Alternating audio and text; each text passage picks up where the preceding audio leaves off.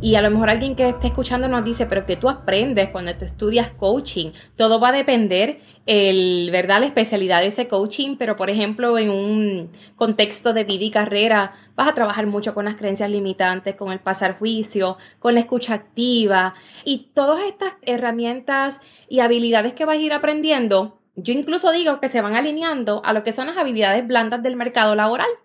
Eh, y coaching te da muchas de esas habilidades blandas.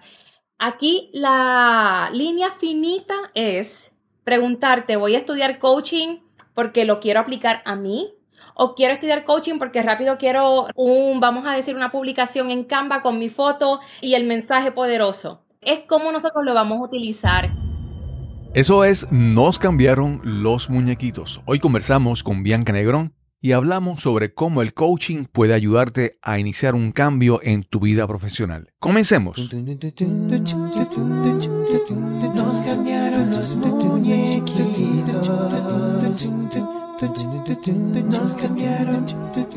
Estás escuchando Nos cambiaron los muñequitos, ganador del premio Latin Podcast Award 2020 en la categoría de mejoramiento personal. Bienvenida, bienvenido a Nos cambiaron los muñequitos. Gracias por acompañarnos en este episodio, el número 163. Hoy conversamos con Bianca Negrón. Bianca es una coach que puede ayudarte a tomar las decisiones correctas para hacer un cambio profesional en tu vida, ya sea cambiar de trabajo o iniciar un nuevo proyecto profesional. Esperamos que disfrutes esta conversación con Bianca Negrón. Hoy vamos a tener una conversación que es casi como de descubrimiento porque la invitada de hoy yo no, no había conversado con ella anteriormente o la conocía muy poco.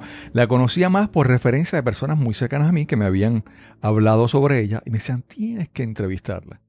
Hoy vamos a conversar con Bianca Negrón. ¿Cómo estás, Bianca?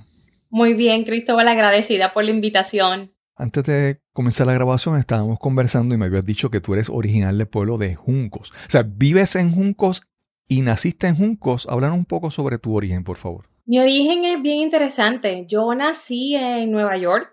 Eh, mi papá es puertorriqueño, mi mamá es de Ecuador. Entonces, como a los tres años deciden eh, que quieren llevarnos a Puerto Rico y, ¿verdad?, a tener nuestra crianza allá. Entonces se radican en Juncos porque mi papá nació en Juncos.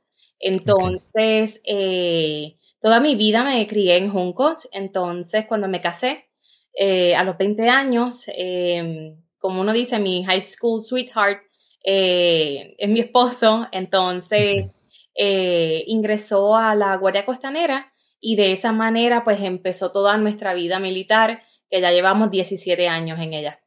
Wow. Y me imagino que como parte de esa vida militar han tenido que moverse mucho eh, ¿verdad? De, sitio en sitio. ¿Cómo ha sido eso? Ha sido bien interesante. Yo creo que al principio uno, ¿verdad? No tiene el conocimiento o a lo mejor a los 20 años uno no tiene la madurez de entender lo que va a pasar. Eh, pero sí, he vivido, estuve en Puerto Rico, después Florida, después Alaska, después de Alaska volvimos a Puerto Rico, eh, después de Puerto Rico, ahora mismo estoy en Virginia, ya he estado cinco años en Virginia y si Dios permite nos quedan tres más y completamos. Ok, ok. O sea que ahora mismo estás en Virginia. Correcto. Y eh, mencionaste que te casaste con el, con el high school sweetheart, ¿verdad? Con tu novio de escuela superior. Es así. Pero entonces, quiero ahí como, ¿verdad? Eh, quiero ver, eh, después de la escuela superior, ¿qué decidiste estudiar? ¿Cómo encajó la educación en, en todo este? Porque te casaste, ¿verdad? Joven, a los 20 años. Y me parece que estabas casándote casi cerca cuando estabas estudiando. Háblanos sobre qué estudiaste y cómo fue ese proceso. Claro, me, me casé ya con el bachillerato. Eh, completé un bachillerato en Ciencias Políticas de la Universidad de Puerto Rico. Ese siempre había sido, ¿verdad?, mi sueño. Eh, siempre he tenido esta ilusión de ser una buena servidora pública en el futuro, así que entendía que lo tenía que estudiar. Eh, cuando completo la maestría, ahí es que nos envían para Florida a vivir y en Florida, usualmente el término eh, en el Coast Guard, que es donde él está, son tours de tres años. Y en Florida no estuvimos ni dos. Eh, fue bien corto, ¿verdad? Porque él pues ya iba subiendo, iba a subir de rango, entonces nos tocaba mudar. Y yo, yo había hecho todas las, vamos a decir, diligencias para empezar mi maestría en relaciones internacionales con la University of South Florida y me aceptan. Y yo creo que Cristóbal no ha pasado ni dos, tres semanas. Y él llega con la noticia que nos teníamos que ir para Alaska. Y de verdad que fue una frustración eh, y como que un impacto porque uno tiene todas estas metas, pero nada, se hicieron las maletas y, y nos fuimos. Me mencionaste que estudiaste ciencias políticas y querías estudiar entonces una maestría en, me dice, era en, Derecho Internacional, ¿era? En, Relaciones Internacionales. Relaciones Internacionales. Pero terminé y entonces... Ajá, sí, sí, adelante. pública. Sí, porque entonces hay de repente como que yo digo, en lo que ella hace ahora, como que todavía no encuentro de dónde salió, porque de ciencias políticas a lo que estás ahora, ¿verdad? No sé si fue que empezaste a trabajar o, algo en el camino te, te llevó a moverte, a intentar otras cosas, ¿verdad? Porque quiero llegar a, lo que estás haciendo ahora, pero todavía no encuentro el camino. Háblanos sobre eso, por favor. Te explico. Pues mira, eh, con un bachillerato en ciencias políticas, yo siempre digo que pues uno no va a conseguir un buen empleo, porque tienes que completar una maestría o porque te vas a ir a estudiar derecho, que fue lo que muchos compañeros míos hicieron, o una buena maestría en administración pública, pero en ese entonces yo no sabía nada porque a mí nadie me había orientado. Entonces, cuando me mudó a Florida, yo estaba buscando un trabajo que me diera eh, vacaciones de verano, ¿verdad? Y Navidad. ¿Por qué? Porque usualmente mi esposo siempre iba a tener la habilidad y la facilidad de coger esos días libres y irnos a Puerto Rico. Pero bien sabemos todos nosotros que en un trabajo uno tiene que acumular ciertos días para poderlo tener. Para mí lo más fácil y lo que yo digo que me hacía sentir en casa era trabajar en el campo educativo. Porque mi mamá fue maestra de kinder y toda mi vida eh, pues viví en lo que era un ambiente escolar ya yo había sido en Puerto Rico tutora, eh, había trabajado en campamentos, o tenía bastante experiencia. Cuando tú estás acá en Estados Unidos, eh, se abre un poco más la posibilidad de que con un bachillerato y siendo bilingüe tengas más oportunidades para entrar en el sistema público eh, educativo. Así que de esa manera en Florida empecé a hacer lo que era substitute teacher, ¿verdad? Maestra suplente. Fui lo que se conoce como English as a Second Language Aid eh, así que trabajé en escuelas, luego me voy para Alaska y en el sitio que nosotros estábamos, yo creo que a lo mejor los que nos están escuchando piensan Alaska es tan grande. Pues no, yo estaba en un lugar pequeñito porque era una isla, era como que la colita. Y era hasta, era más grande que Puerto Rico, pero en cuanto a habitantes, era bien reducido. Son, No había muchas oportunidades de empleo, no habían casi empleos a tiempo completo. Entonces, lo primero que encontré fue un trabajo, jamás me voy a olvidar, tres horas y media era lo que yo trabajaba. Wow. Como otra vez. ¿Y qué hacías en, ese tiempo? ¿En esas tres eh, horas y media? era asistente de, ¿verdad? Otra vez de English as a Second Language Aid, mayormente la población eran muchos estudiantes de Nicaragua, Guatemala eh, y Filipinas. Entonces se les daba apoyo a ellos y de esa manera en Alaska fue que yo tomé la decisión y dije, tengo demasiado tiempo y si sigo pensando que estoy aquí me voy a volver loca. Entonces decidí completar maestría y no te voy a mentir, Cristóbal, yo tenía como a veces dos y tres empleos. Un part-time acá, daba clase en la universidad por la noche, eh, hasta hice planes para vender porque tenía que tener la mente ocupada. Claro, claro, claro. Y finalmente la maestría la hiciste, la hiciste en lo que querías. Pues mira, yo te voy a ser sincera, yo no sabía lo que era administración pública a esa edad. Yo lo hice porque era lo más que se alineaba a ciencias políticas. Luego, cuando fui estudiando, entendí que administración pública tiene que ver mucho con lo que es recursos humanos. Eh, entonces, cuando terminamos nuestro tiempo en Alaska y vamos para Puerto Rico, comencé a buscar empleo en recursos humanos, pero me pasó lo mismo que le pasa a todo el mundo, que nadie te quiere dar la oportunidad porque tú no tienes experiencia. Claro. Exacto. Entonces yo tenía un resumen, vamos a decir, de maestra, buscando oportunidades en recursos humanos, eh, así que no hay validez, vamos a decir, en, eso. ¿Y cómo, cómo llega a tu vida el, coaching? No sé si, porque por lo general, ¿verdad? No hay personas eh, que, los que trabajan en coaching tienen algún tipo de certificación, fueron a estudiar y se certificaron. ¿Cómo llega a tu vida el, el concepto del coaching? Pues mira, a mi vida llega el coaching porque yo decidí que yo tenía que hacer algo conmigo primero. ¿Y a qué se refería? Eh, yo sabía que si yo quería mantener un matrimonio sólido y no sentirme frustrada en mi carrera, yo tenía que trabajar conmigo, porque muchas veces estaba viendo, ¿verdad?, parejas militares que se separaban porque el esposo se retiraba y la mujer nunca logró hacer nada. Y había muchas frustraciones entre estas mujeres. Y yo le dejé claro siempre a mi esposo de que yo era bien ambiciosa en mis metas profesionales, gracias a Dios que siempre me apoya, entonces yo dije, pues mira, ya en Alaska fue una de las peores experiencias en cuanto a tenerme que conocer a empujón, porque fue empujón que tuve que conocer. Entonces yo dije, no, yo quiero aprovechar, ¿verdad?, la oportunidad de yo crecer eh, de manera, ¿verdad?, autoconocimiento y de mi interior, para entonces eh, poder sobrellevar lo que todavía me falta en mi vida militar. Así estudié coaching eh, de liderazgo y vida en Puerto Rico. Eh, fue una linda experiencia y entonces... ¿Lo estudiaste dónde? En Coach Art Group. Brenda Vélez fue una de las primeras personas que, estuvo, que participó como entrevistada en este podcast, que es la fundadora de, de Coach Art. Que, o sea que alumnos de, de Coach Art y de Brenda Vélez, hay, hay una buena dosis en este podcast. Pero antes, antes de estudiar eso, ¿habías o conocías lo que era coaching o habías usado, habías trabajado con un coach? ¿Cómo, cómo descubres esto? ¿Verdad? Porque eh, eh, como eh, que te vengan y te presenten este concepto y tú digas, sí, pero eso funciona. ¿Cómo, cómo fue que lo conociste primeramente? Pues mira, cuando estaba en Puerto Rico, antes había una emisora que se llamaba Red 96. Y estaban hablando del por qué el talento en Puerto Rico se iba. Eh, y era una buena conversación y yo creo que yo tenía tantas frustraciones porque no estaba consiguiendo el empleo que yo quería. Entonces llamo un día, eh, estoy al aire, me, ¿verdad? Libero todo. Y en ese momento había una persona que estaba, ¿verdad? Con eh, Angelito Oliveras, era el que tenía el programa. Entonces está con él Astrid Díaz, Astrid, Astrid Vélez, perdón, Astrid Vélez, que ella es coach.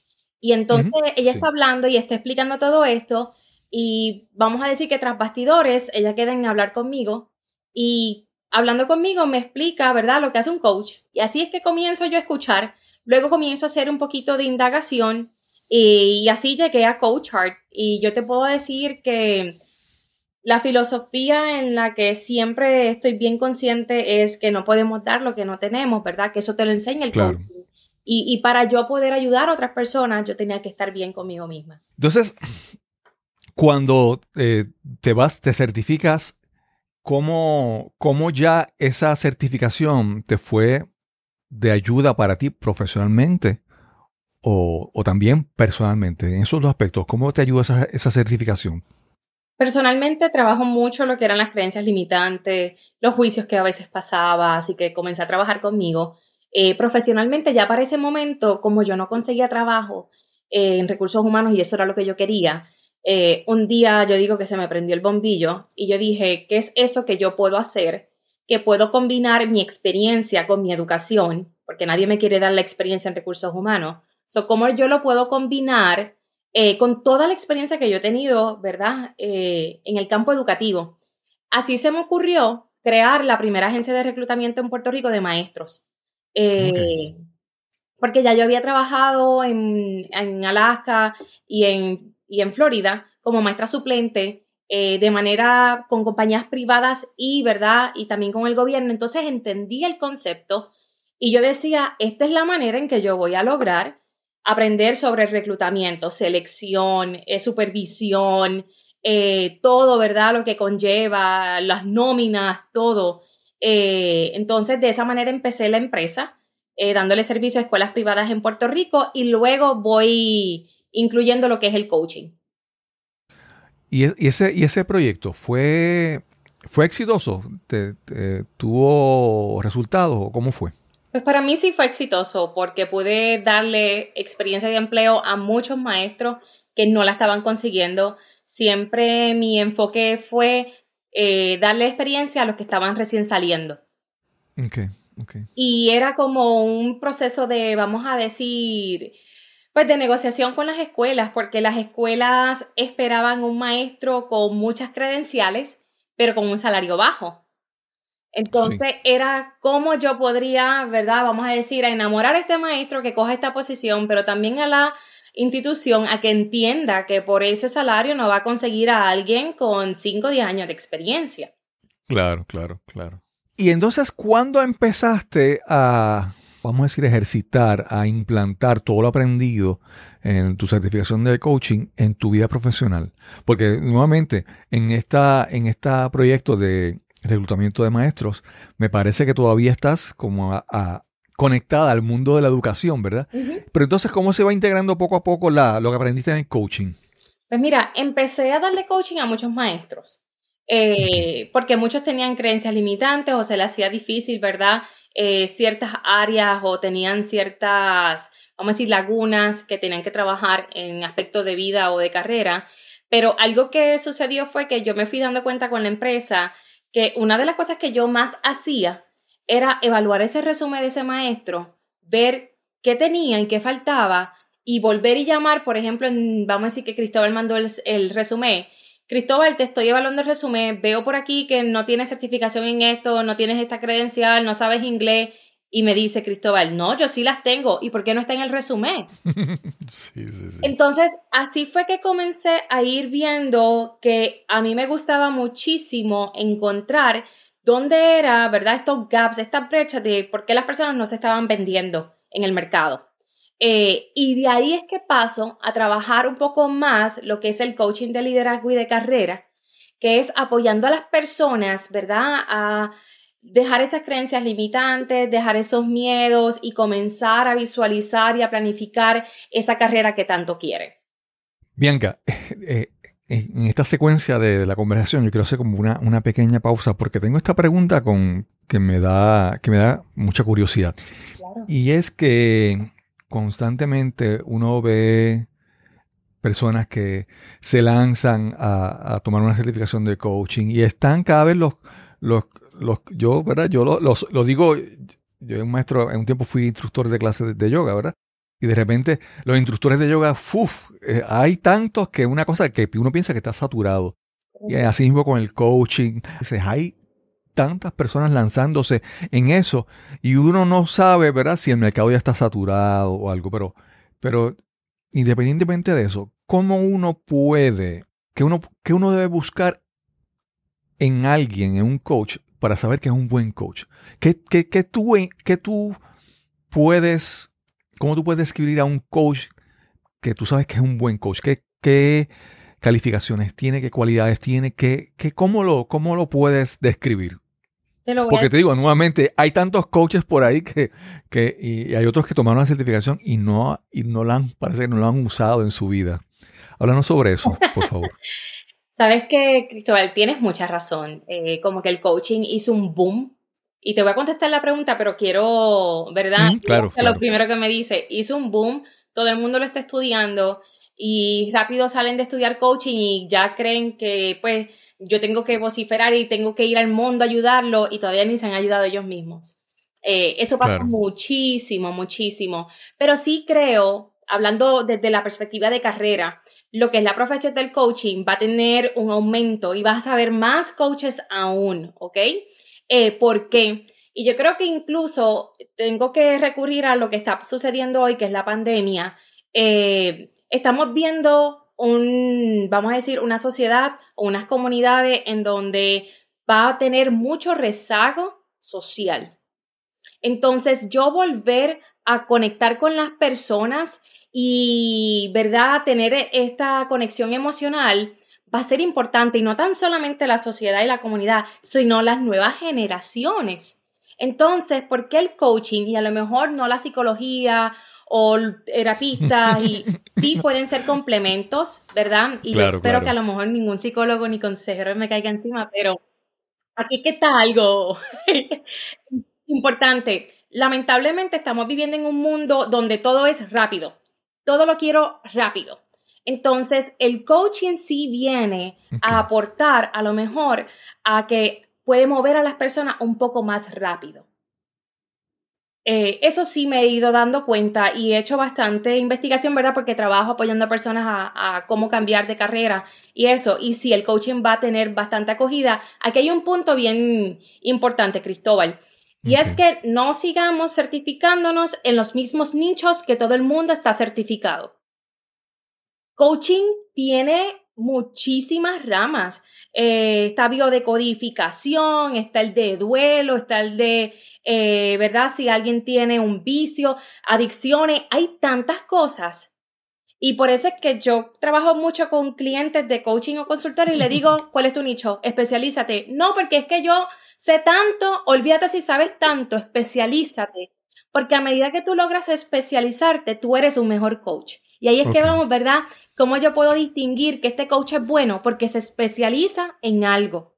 Eh, y yo te diría, ¿verdad? Se especializa en algo, la escucha activa es bien importante y los resultados que ha tenido con sus clientes. O sea, que me dices entonces que en la manera en que esté especializado en un nicho, eso, eso lo mencionas así, segundo también mencionas en la parte de, de los resultados que haya alcanzado. Para ti es muy importante que el coach, cuando presenta lo que ha alcanzado, ¿verdad? Eh, es, una señal, vamos a decirlo de esa manera, de que es un buen coach. Claro, y fíjate, muchas veces a lo mejor podemos, podríamos pensar que esos resultados los tengo que tener visibles en la página web o vamos a decir, tengo que estar en todas las redes sociales diciendo, hoy coché a tres personas y están felices. De eso no se trata, ¿verdad?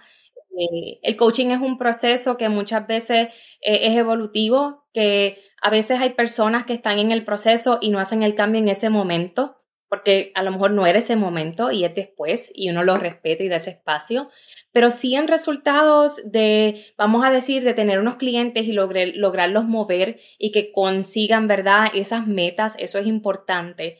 Y yo creo que otro factor es, y eso, ¿verdad? Yo me lo aplico muchísimo, yo no hablo de un tema o yo no doy coaching en unas áreas en donde yo no tengo conocimiento. Yo me especializo más en todo lo que tiene que ver con bienestar laboral o de carrera, eh, apoyándole a lo mejor a los líderes a que se entiendan qué es lo que me está pasando eh, o porque yo no estoy conectando con mi carrera. ¿Por qué? Porque yo lo he vivido, he pasado por allí, ¿verdad? Y dentro de, muchas veces pensamos que el coaching es lo único del proceso con el cliente y yo siempre veo al coaching como una herramienta. Eh, lo que es las preguntas poderosas, el activar, ¿verdad? Esa reflexión es un complemento de otras cosas que yo puedo incluir en mis servicios. yo te pregunto, te pregunto, ¿verdad? Eh, nuevamente, es, eh, me voy por esta línea porque aprovechando que estás aquí, ¿verdad? no, no he, tenido esa conversación así directamente y quería aprovechar, tocar ese... Me tocó sí, a mí. sí, porque te digo, muchas veces, y, y nuevamente, como mencionaste, la carrera de coaching no es que, es malo, bueno, pues es bueno que haya más, más, coaches, pero al haber más, entonces desde el punto de vista de un cliente que va buscando un coaching, un coach, perdón, ¿cómo le puede discernir, cómo le puede distinguir en, conseguir a alguien que sea efectivo? Y esto aplica también hasta con los psicólogos, ¿verdad? Porque uno no conecta con todo el mundo, ¿verdad? Eh, y entonces es, es la persona que desee buscar un coach esa experiencia debe ser... Mm, puede pasar que si, si se encuentra con un coach que no le gusta, de repente se decepciona con el coaching en general. Y entonces nuevamente, en la manera en que tú sabes decidir, que tú sabes escoger bien un, un, coach, vas a tener resultados positivos que a la misma vez te van a crear ese deseo de continuar en el proceso. Pero si de repente no es un buen coach, piensas que es una, que todos son iguales, que todo es una, una, y que no funciona. Y fíjate, tú sabes que Cristóbal, eh, hay algo que yo trabajo mucho y también lo puedo sentir con los clientes, y es la energía, el nivel de energía, ¿verdad? Que esa persona te transmite. Y hay veces que hay un clic entre ese coach y ese coachee, hay veces que no está el clic, ¿verdad? Eh, o a veces viene una persona buscando algo en ti, ¿verdad? Como coach.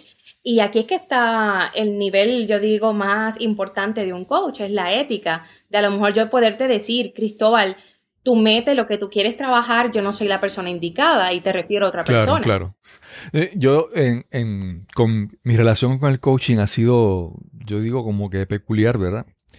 Porque yo tuve la, en, estamos hablando del año 2000, yo tuve la oportunidad de, de conocer y, o de haberme certificado como coach en el 2000 y yo decía, mm, no me convencía, ¿verdad?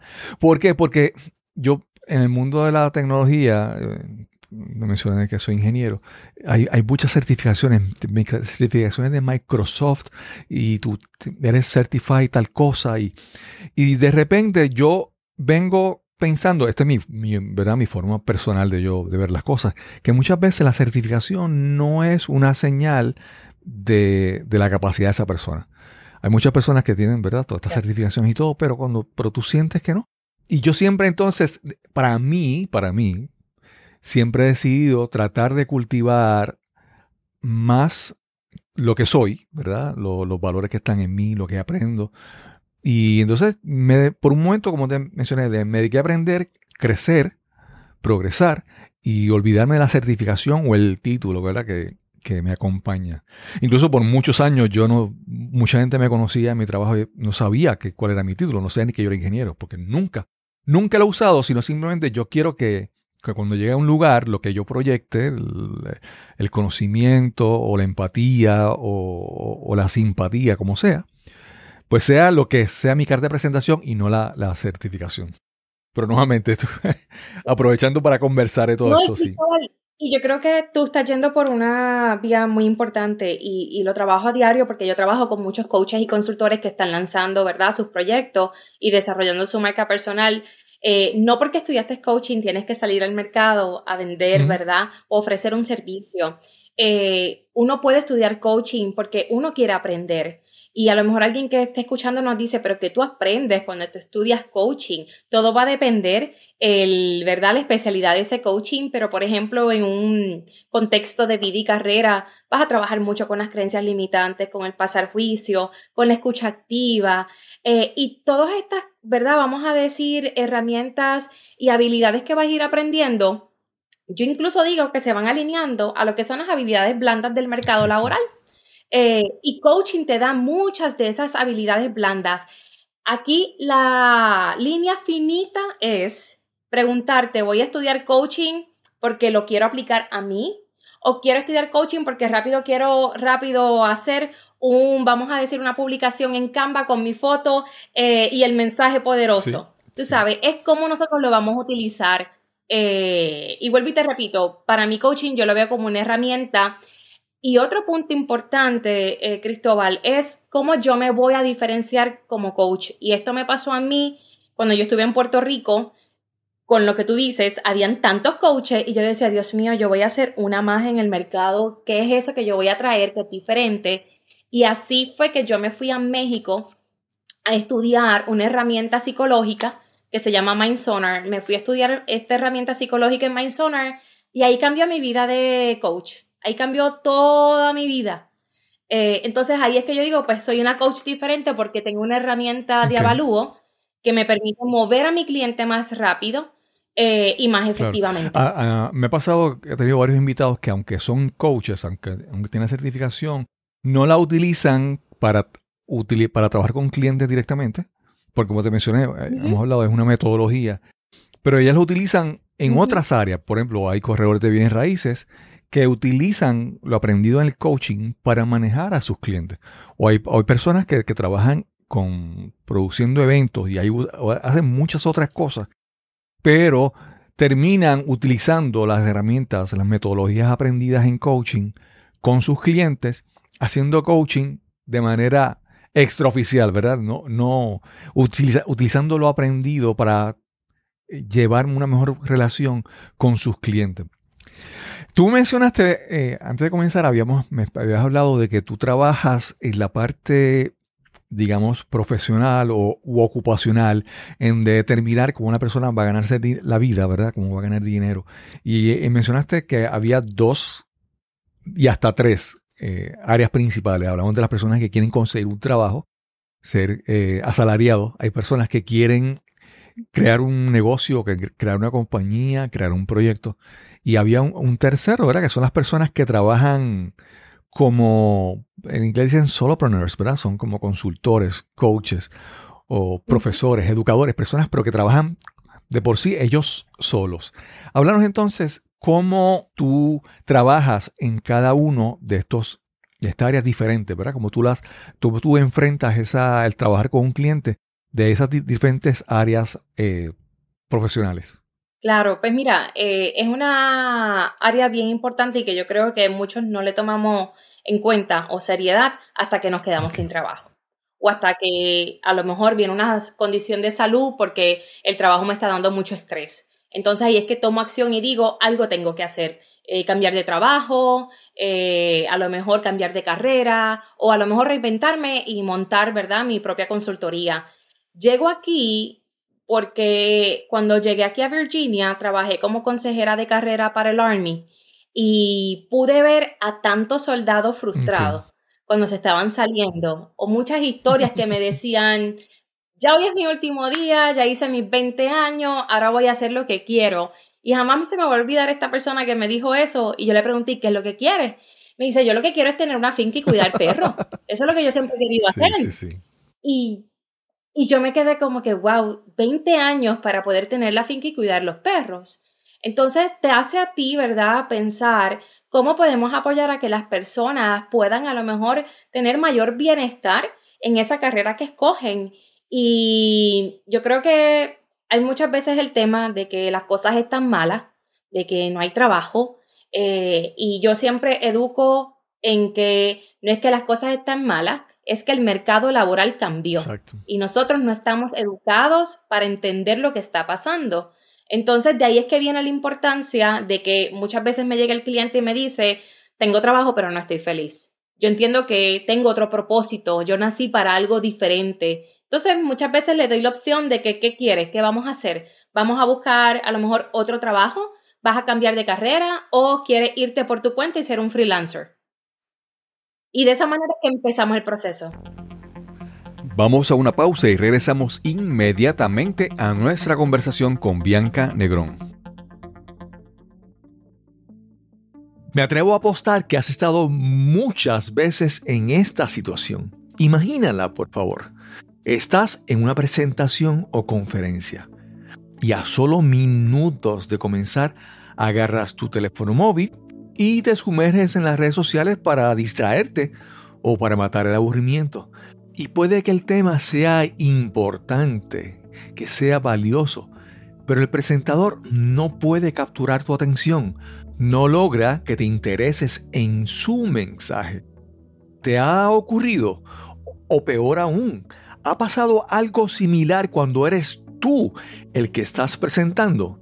Mientras hablas, ves con frustración cómo pierdes poco a poco el interés de tu audiencia y es que no es suficiente el valor o la importancia de tu información si el mensaje no viene acompañado de entusiasmo, pasión y con las técnicas de comunicación más efectivas. Para tener el éxito que sueñas, necesitas las herramientas apropiadas para educar, persuadir e inspirar a tu audiencia. Si quieres comunicar y conectar realmente, Necesitas descubrir tu mensaje, optimizarlo y presentarlo con autoridad y autenticidad. Quiero ayudarte a encontrar ese mensaje emblemático que te eleve sobre tus colegas o sobre tu competencia. Quiero que descubras tu voz, que te conviertas en ese conferenciante, en ese orador influyente que imaginas y anhelas ser. Para más información, visita el enlace speaknow.live. Repito, speaknow.live. O si deseas, puedes escribirme al correo electrónico info arroba cristobalcolon.net. Info arroba cristobalcolon.net. Ese puede ser el primer paso a cambiar tu vida, a lograr la vida que tanto anhelas. Y ya estamos de vuelta a nuestra conversación con Bianca Negrón. Sí, no te, me, parece muy interesante la historia de, los militares porque eh, en un momento yo leí un libro de Wayne Dyer y él decía de que él decía que si tú en algún momento de tu vida tú una una decisión importante en tu vida tú la pondrías en manos de un joven de 17, 18 años. Una decisión que va a cambiar tu vida, tú se la pones para que él la decida. Y la mayoría de la gente dice, no, no, no lo haría. Y dice, bueno, es que eso es lo que tú estás haciendo con tu vida. viviendo tu vida con la decisión que tomaste cuando tenías 17, 18 años, ¿verdad? Y entonces no eres la misma persona que tomó esa decisión. Puedes ver cómo ha cambiado el entorno y ajustarte. En el caso de los militares, muchas veces, y en, ¿verdad? esto es en mi perspectiva, puede ser que esté equivocado, pero muchas personas que llegan, que cuando consideran entrar a la vía militar, es porque o vienen con una frustración o vienen con buscando una alternativa que muchas veces no conocen bien. Hay personas que llegan y, les ofrecen eh, una posición en, el ejército porque la cumplieron, pero, ni siquiera saben lo que es y después cuando descubren se sienten frustrados, ¿verdad? Entonces, nuevamente, eh, muchas veces lo que hemos trabajado por muchos años es basado en la decisión de un joven, con, con la inmadurez, con las circunstancias de entonces, ¿verdad? Y entonces, ¿cómo tú puedes, cómo tú ayudas a esas, a esas personas? ¿Qué herramientas tú utilizas para eh, primero analizar el, entorno, ver qué les rodea, tomar la decisión, analizarse ellos mismos y tomar decisiones. Si quieren buscar otro trabajo, si quieren crear un proyecto o un negocio, ¿cómo tú, ¿qué herramientas tú utilizas para trabajar con ellos? Ahí es que viene el coaching. el primer, lo primero es trabajar con coaching, ¿verdad? Herramientas de coaching. Y yo te diría que la primera es el autoconocimiento tengo que apoyarlos a ellos a que puedan entender cuál es esa mentalidad, ese mindset que los tiene ahí, ¿verdad? Pensando de esa manera. Para eso yo utilizo una herramienta que se llama MindSonar. Esa, la había marcado aquí porque esa era lo próximo que iba a preguntarte. Lo mencionaste y no, hemos aclarado. MindSonar, adelante. Pues la herramienta MindSonar es una herramienta psicológica que nos permite a nosotros como coaches o consultores poder evaluar y entender lo que la persona piensa, el estilo de pensamiento y lo que lo motiva en ese momento. A diferencia de otras pruebas que mayormente a lo mejor hablan de los tipos de personalidad, nosotros no creemos en las personalidades porque entendemos que, por ejemplo, Cristóbal, cuando está haciendo su podcast, se motiva de una manera y si tú me le cambias el escenario a Cristóbal y me lo llevas a una fiesta, Cristóbal cambió completamente. Eh, y eso es lo que le trato, ¿verdad?, de apoyar a mi clienta que entienda. Estás pensando así en este momento por esto, pero tú tienes otras cualidades, ¿verdad?, que te pueden ayudar a salir de allí. Entonces, eh, ayuda muchísimo al cliente porque puede ir reconociendo y hacerse, ¿verdad?, más dueño eh, y protagonista del proceso. Pero si una persona no se conoce, no puede hacer los cambios. Yo digo que eso es lo principal. Eh, porque si no, estamos tirando, ¿verdad?, palos a ciegas a ver qué funciona y qué no funciona. Hace, hace un tiempo me tocó, estuve en una conferencia, estaba este este señor hablando, y después compré su libro, se llama Benjamin Hardy, un doctor en psicología, y él, el libro se llama Personality, Personality Isn't Permanent. Y él habla sobre eso, ¿verdad? Que nuestra personalidad no es estática, es dinámica y, y va a cambiar y debe cambiar. Y es saludable que cambie, ¿verdad? Entonces, te quería preguntar, ¿qué herramientas, ¿verdad? En Mindsonar hablaste de lo que quieres conseguir y todo eso, pero ¿qué, qué tú utilizas las, las entrevistas, el journaling, escribir, formularios, pruebas, ¿cómo, ¿qué herramientas presenta Mindsonar para encontrar esa, esa, esos resultados que queremos? Perfecto.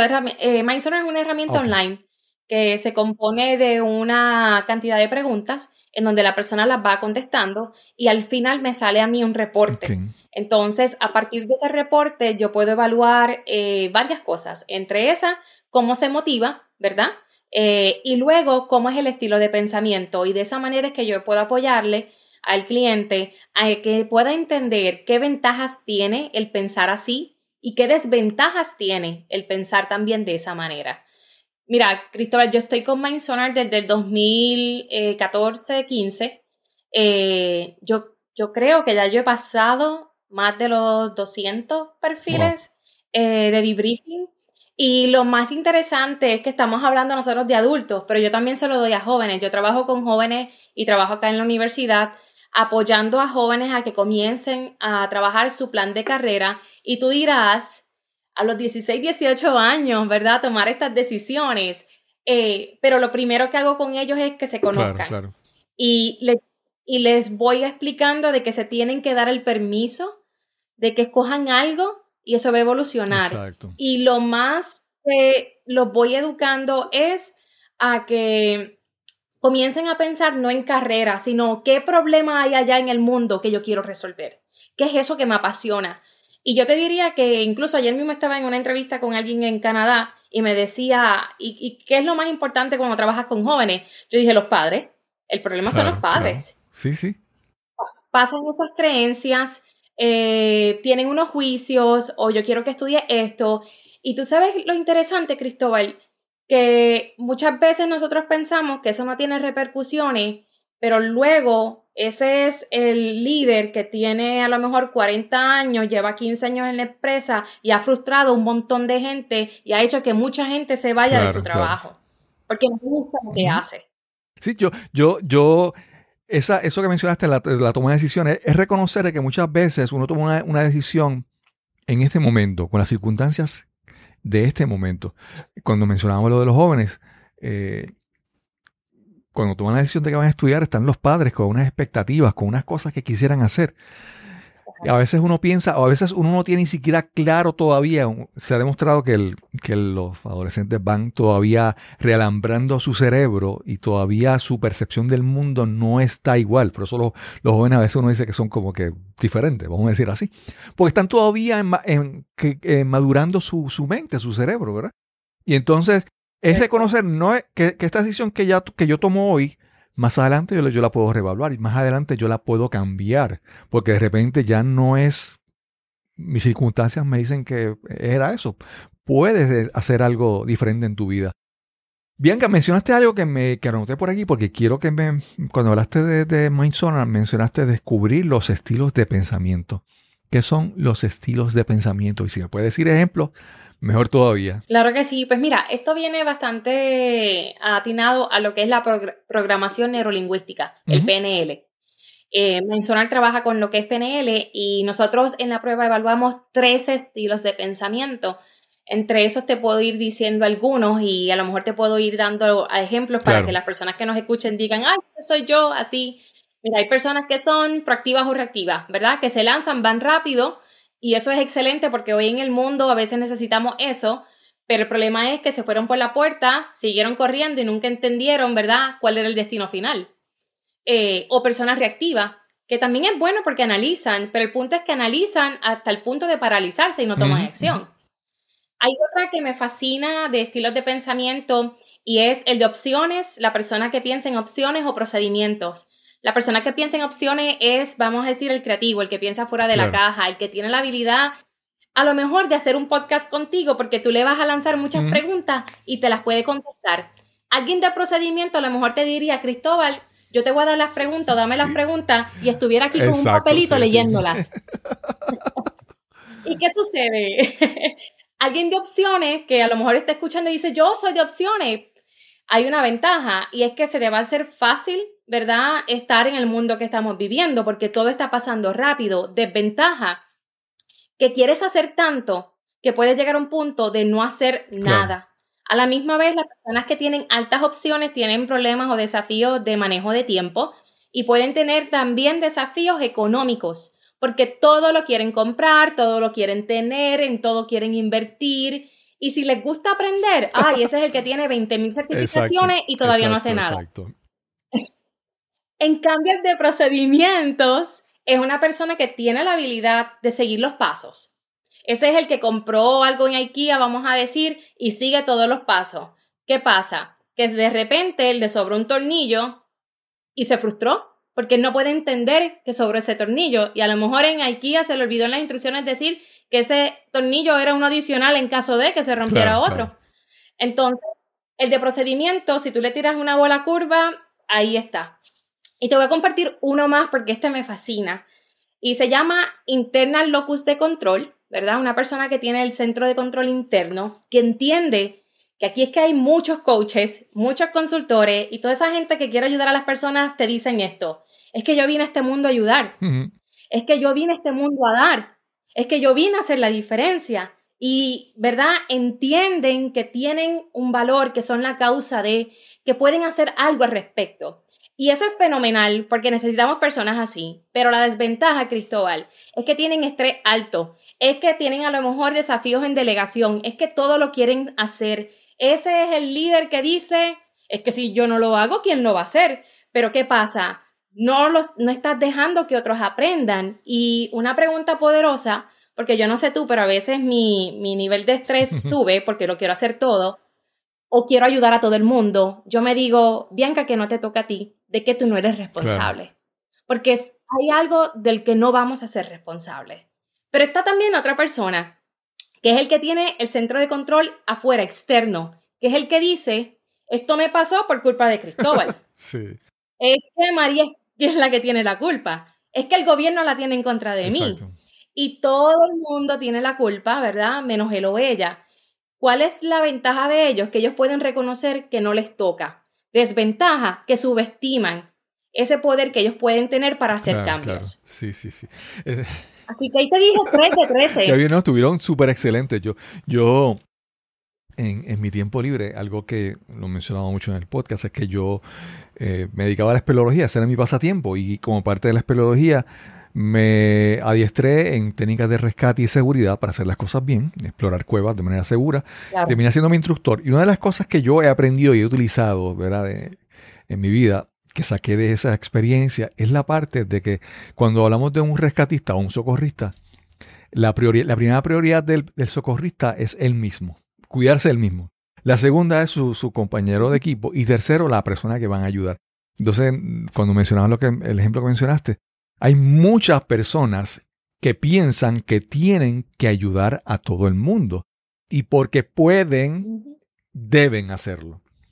Y, y es, es, es muy difícil porque, y te lo digo porque veo casos cercanos a mí, ¿verdad? De que entonces eh, son las personas que están en un lugar y están en una relación y la relación no, no se sostiene por sí sola y siguen ahí porque ellos tienen que ayudar o tienen que resolver, ¿verdad? Y a veces darse cuenta de esos estilos, de cómo somos, de, y mencionaste también que cada estilo tiene sus ventajas y sus desventajas. Y no es que sea malo, es que simplemente es acción y reacción. Si eres así, esto va a ocurrir, ¿verdad? Es una consecuencia directa. Y es entender que, que muchas veces, pues mira, como soy, tiene sus ventajas y sus desventajas. Y entonces, como soy, como yo utilizo, ¿verdad? Mi forma de trabajar. Si yo trabajo mejor en equipo, si yo trabajo mejor solo, si yo me gusta hablar mucho y comunicar, o si yo prefiero, digamos, documentar las cosas y escribirlas. Es reconocer el estilo de nosotros, de cada uno de nosotros, para sacarle ventaja y saber las limitaciones, ¿verdad? Y el lugar y el momento, porque yo creo que ahí viene, ¿verdad? Eh, te comparto una anécdota en mi casa eh, mi esposo es una persona bastante, cuando hay fiesta, ¿verdad? Él es, este es otro metaprograma y yo obvio que evalúo todo ya en metaprogramas, los metaprogramas son los estilos de pensamiento, porque se me hace fácil, pero en mi casa si hay fiesta, mi esposo es el primero que dice, hay fiesta, a él le encanta la actividad, él se enfoca en la actividad, es que va a ver la fiesta y todo y se concentra en la fiesta y esta soy yo. Yo me voy a personas y a información, a quiénes vamos a invitar, a qué hora es la fiesta, qué se va a servir. Entonces, con el tiempo yo pude entender porque al final de la fiesta yo no estaba feliz. ¿Por qué? Porque yo me enfocaba en que las personas estuvieran bien, en que todo estuviera corriendo y yo no me enfocaba en la actividad. Entonces mi esposo disfrutaba toda la actividad porque ese era el enfoque de él. Sí, sí, sí.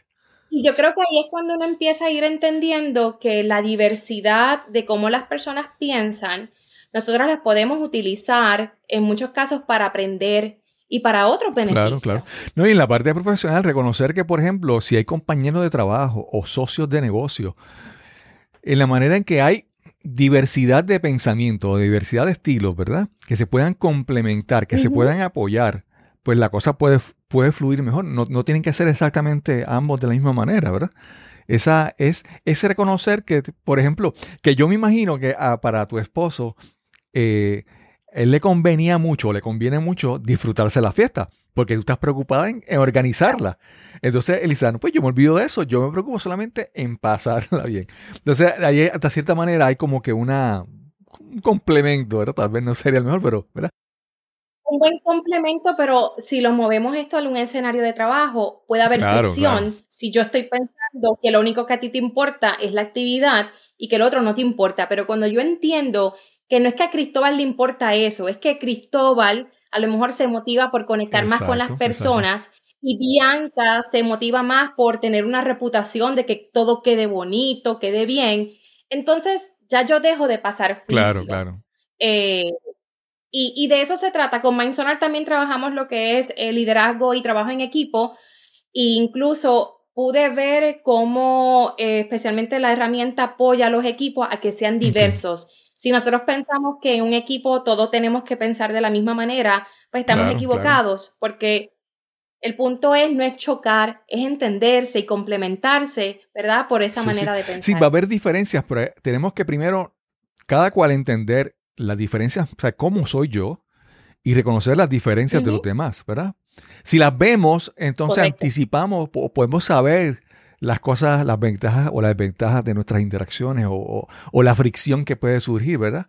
Pero si no la, si, si, si las conocemos bien, mira, eso, cada cual, como que, pues mira, yo te dejo esto porque esto es lo que tú haces mejor.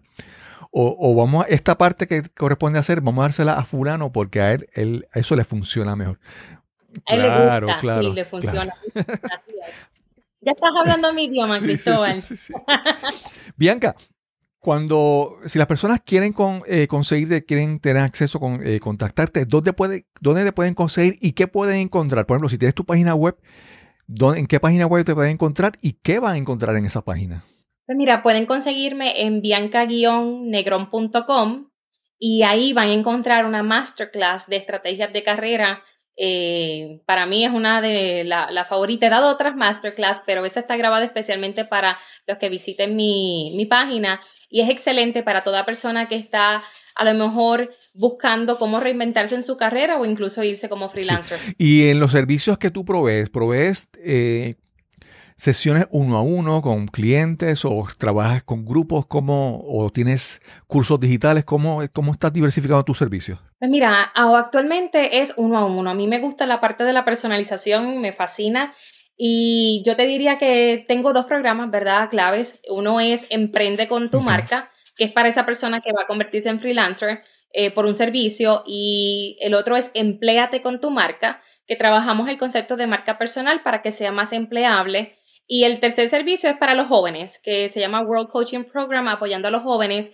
En la página web van a encontrar toda la información, se hace one-on-one, pero pronto vamos a estar eh, lanzando, ¿verdad?, grupos, porque si Dios permite, en junio sale el bebé que llevo dos años tratando de, sacar, que es el libro, y ese sí va a poder apoyar a muchos eh, en este proceso de lograr mayor empleabilidad y su marca personal. Bianca, algo, algo que, no quiero que se me quede sin preguntarte es que eh, los coaches tienen coaches y, yo, por como yo te escucho las cosas que tú haces, yo digo, en algún momento algún coach la ha ayudado a ella. ¿Tienes algún coach que haya hecho una gran diferencia en tu vida que tú quieras mencionar ahora? Pues mira, tengo varios, eh, porque de verdad he trabajado en el mercado de Puerto Rico e internacional en Puerto Rico, obvio, Brenda Vélez, Astrid Vélez, eh, y en, vamos a decir, a nivel internacional, tengo al doctor Jaime Leal, que ha sido un mentor, eh, que me han apoyado muchísimo, sobre todo en manejar el negocio, en tener esa exposición. Y fíjate, tengo otra coach en Argentina, y esa coach es de biodecodificación, se llama Adriana Miano, y cuando yo tengo mucho estrés, que yo no sé si a ti te pasa, Cristóbal, a mí me dan, ¿verdad? Eh, los espasmos. Eh, y cuando yo me siento bien mala, voy y trabajo con Adriana Miano porque toda emoción eh, se traduce, ¿verdad? A lo mejor a un dolor. Así que lo trabajo muchísimo con ella porque me trae ese balance de vida y carrera. Qué bien, qué bien. Bianca, realmente ha sido una, una, una, conversación. Disculpa que me haya puesto con preguntas así como que, que es que nuevamente tenía, la, tenía que hacer esa pregunta. me tocó a mí. sí, porque es que... dime, dime, adelante. Tengo que decirlo, y que no estaba eh, planificado. Esas fueron ahí lanzadas. Claro, claro. No, y es que nuevamente son a veces pensamos desde el punto de vista de nosotros, ¿verdad? De yo como, yo, por ejemplo, yo pienso como podcaster, pero yo de vez en cuando tengo que, tengo que ponerme a pensar como la persona que, escucha mi podcast, ¿verdad? Como es la audiencia. O un coach eh, tiene que en algún momento soltar de pensar como pensar como el coach y pensar cómo es el cliente que no lo conoce, ¿verdad? Y eso, eso es muy importante. Tratar de entonces vernos nuestros, nuestros servicios, nuestros proyectos, nuestro negocio, verlo de otra perspectiva, porque como te mencioné, hay, hay, hay cada vez más personas y por lo tanto, al haber más variedad, la capacidad de decidir, pues es más difícil, ¿verdad? Más opciones. Bianca, gracias por esta interesante conversación. Eh, vamos a ver que esperamos que las personas vayan a tu página y vean la, la masterclass que, mencionaste, que sería, sería muy interesante. Y eso de Mindstorm voy a buscar para leer un poquito más porque no era, es completamente nuevo para mí. Te lo comparto, te lo comparto y de verdad viene de Holanda, así que es bien interesante. Por ahí te compartir información. Y a toda persona que esté interesada en la página también pueden conseguirla. Qué bien. Y sin más que añadir, nos encontraremos entonces en el próximo episodio de Nos cambiaron los muñequitos. Hasta la próxima.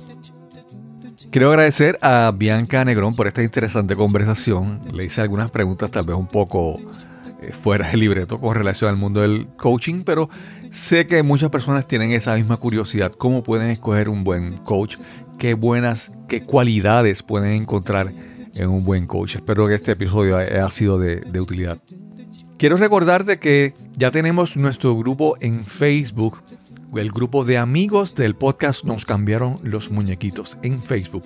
Así que busca el grupo, solicita acceso para que participes en la discusión, en la conversación constante sobre temas y cosas relacionadas a nuestro podcast. Recuerda que si tienes algún comentario, observación, alguna sugerencia sobre alguien que quisieras que entrevistáramos en este podcast, escríbenos al correo electrónico info arroba. Info arroba. Y sin más que añadir, nos encontraremos entonces en el próximo episodio donde nos cambiaron los muñequitos. Hasta la próxima.